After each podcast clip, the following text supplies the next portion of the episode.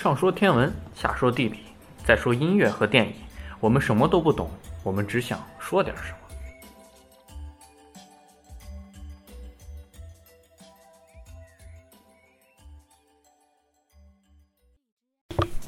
那我们现在来聊聊音乐。那我们这一期音乐的主题是，嗯，意大利小提琴家维瓦尔第创作的小提琴协奏曲《四季》。那让 Marsh 跟我们聊一聊。嗯，维瓦尔第不是小提琴家，但他他肯定会拉小提琴。那他是一位神父，这是他正式的职业。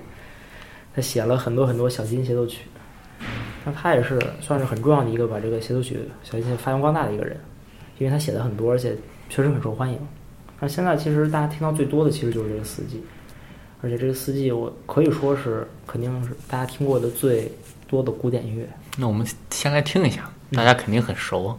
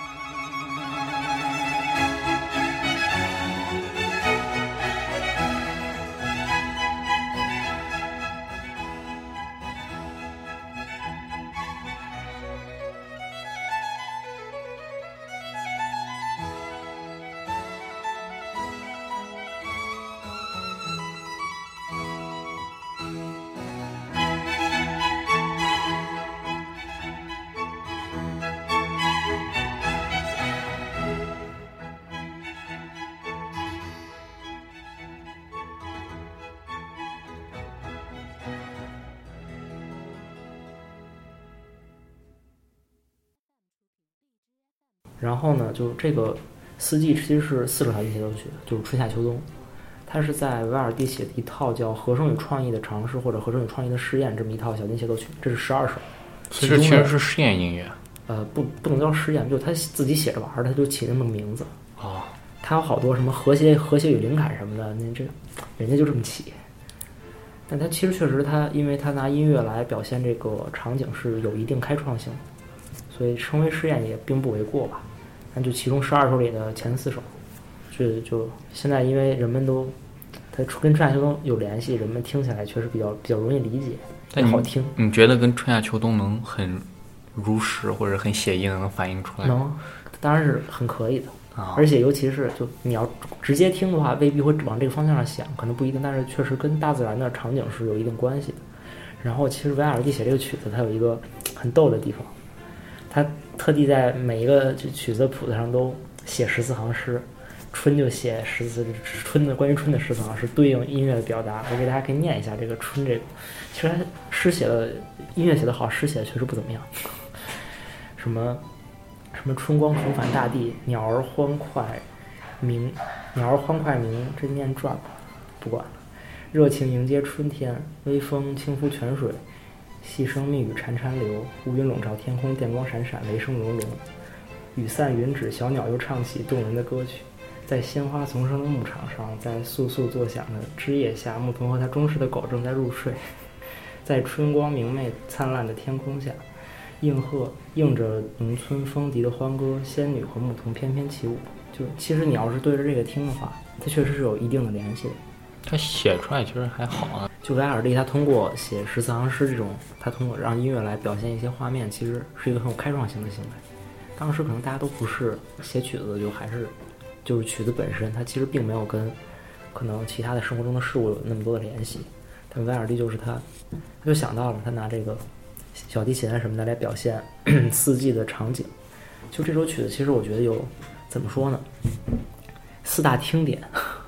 春天的话，就是它通过弦乐来营造出来的鸟鸣，是非常的，是非常到位的。夏天其实是就是它通过弦乐的震音带来的虫，就营造出虫鸣的感觉，尤其是它震音渐强，就有一种这个夏夏虫往你脸上一扑，扑你脸那种感觉。哇，这真的是有。秋天的话，就是说的是人们在丰收之后的歌舞，就是很有意思。冬天，它冬天描绘的也是很好，他他想到人们滑冰，滑冰之后在冰上那种。就是跌跌撞撞刺耳的，对对对，呃，不不是刺耳，还是好听还是好听的。但是就是它，因为它是以滑冰这个场景来表现这个这个这个冬天，其实它是抓住了一个有趣的侧面嘛。因为它而且夏天，你想它表现并不是说就是夏天啊，可能很很热或者大家都很很很欢乐，它其实觉得特别热，人就比较累。但是累的话就很一就是歇着待着。并不是说那种非常活力那种感觉，当然就是他可能选的侧面比较有有的还挺独特的，很有意思。但整体你其实对着听，确实这四季的氛围是出来了。这首曲子的演奏其实是有很多了，但是就是我最开始以前很早以前听的时候，当时还年轻不懂事儿，听的一个奇奇奇怪怪的演奏，是一个叫阿卡多的一个小提琴家，他。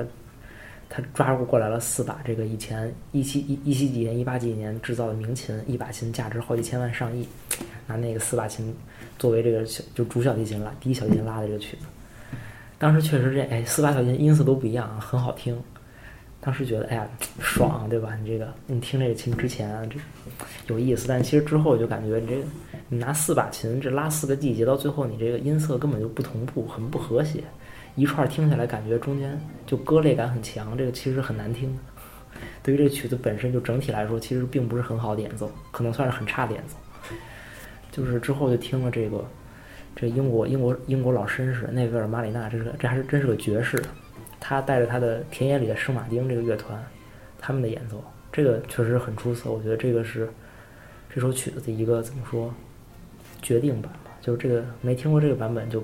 就就这个曲子可能就没就算是没有正经的好好听过。他他的演奏就是因为英国绅士嘛，他这个确实有幽幽默呀、悠闲，他那整个气度，整个曲子演奏游刃有余的感觉。你像他不管是每个声部的声音的控制，而且每个声部都很清晰。对，就其实就当时的风格就是这样的，他把每个声部都很明确的展现在你面前，很好玩的。当然，就是他这样的话，通过他的这种。就他的这种指，就把这个就平衡各个声部之间的方式，就让这曲子其实更更复古一些，但是同时也是有这个现代一些趣味吧，这是很综合，但是却把这个曲子的精神就精气神吧表达的非常到位。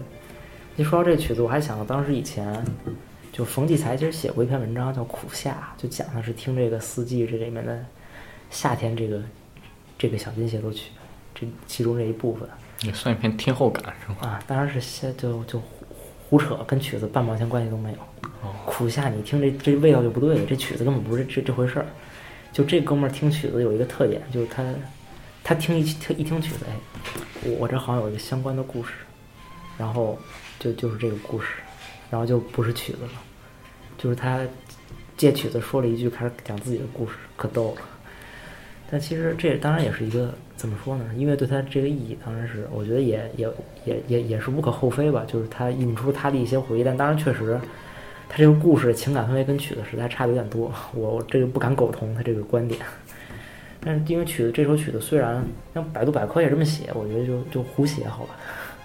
非要说夏天听着非常忧伤啊，或者说非常烦躁，其实并不是，可能是因为他听脸都不好，他这琴拉的不好，听着让你觉得非常刺耳很烦。其实一点也不烦。现在其实就是这个曲子，这曲子应该也是古典唱片市场售卖出去最多的，也是唱片录音版本最多的一首乐曲。就是在最近前几年吧，有一个现在一个作曲家叫 Max Richter，他就是重写了一遍《死寂》，用现代音乐的风格，也就是你听完之后就很现代。他他用的以前的主题啊，包括一些和弦他都用原来，但是他通过一些出就可能加入了一些其他元素，就听着非常现代感。当时评价还挺高，我当时真的还特地找了下去听了听，但是我感觉这个不是很对劲儿啊，就不不伦不类的。对对对，本来你是一个这非常非常古色古香的一个，对吧？田园风格的一个东西，突然变得这个这这电光石火，你就感觉这霓虹灯乱闪，是不是还有点金属音那种味道？就就有点奇怪。城乡结合部的感觉。对，就反正怎么说呢，我可能就这种还是更。更更更喜欢原汁原味的感觉吧。它这曲子，因为它也是描绘，我觉得是可以体现出当时那种这个十十八世纪、十九世纪当时那种哎田园的风光。就其实你可能当时也没有照片画的话，你可能觉得不是很可靠。但这种的话，就是一个观看的体验啊，听的体验，营造出这样一个氛围，你就是可以感受到当时的这个这个怎么说呢？当时就当时的自然情景吧。也是一个就等于回溯到过去一个方式，虽然好像看起来不是很明确，但是它也可以是算作一个反映当时人们生活状态一个类似史料的东西。我觉得也是有有有一定的这个价值在这方面上。但是其中的话谈到这个，还是对，其实其实这个曲子说到维尔蒂，我还稍微提一下这个人吧。他刚才也说了，他推进了小提琴协奏曲的发展。他小提琴协奏曲写的挺多，而且非常好。有多好呢？就是巴赫超过他的曲子。好吧，原封不动的抄袭，可逗了。就他们当时估计也没有什么知识产权意识。巴赫的这个双羽管键琴协奏曲，呃，是双嘛？好像他他的双羽管键琴有有一个是跟他的双小协是一模，跟巴赫自己的双小键协奏曲是一模一样的。然后他有几个，他有几个小，他有几个羽管键协奏曲的旋律是跟威尔第写的那个，就是和谐的灵感那一套里面的小提琴协奏曲是是有完全一样的地方，就完完完全一模一样，只不过配器改了。原来主奏是四个小提琴，现在变成了一个四个羽管键琴。当时这个，当时我其实听到还很惊讶，巴赫这当时估计他们确实当时不在乎这个，改了个配器，而旋律都没变。就最后，因为说到羽管键琴的话，羽管键在这个曲子里其实可能听的就是它的声音，就是那个嗒啦嗒啦嗒啦响。它其实结构跟钢琴很像，但是声音发出来不像钢琴那种拿木锤来击那个弦，就是。金属的感觉比较明显，它会一直作为一个乐曲中的一个通奏低音存在，就是它在低声部一直在弹。有些地方虽然它听着不是很明显，有些地方当你听到的时候，其实它是一个单听的话，它可能会比较刺耳，但是其实放到乐曲它融合在里面，其实是一个很和谐的一个效果。这是巴洛克时期这个音乐作品的一个很统一的特点，我觉得这个就值得关注吧。大概这样，然后四季就作为这个。现在就最几乎算是最流行的古典音乐的话，那我下次可以给大家盘点一下这个我们生活中经常听到的一些就是古典音乐，但是可能都没有注意到。就四季其实春的第一乐章在好多购物中心里都放。以前在购物中心一走，他就会听这么一个哎，让人心情愉悦这个这个这音乐作品，有时候可能就是某一首这个非常知名的古典音乐。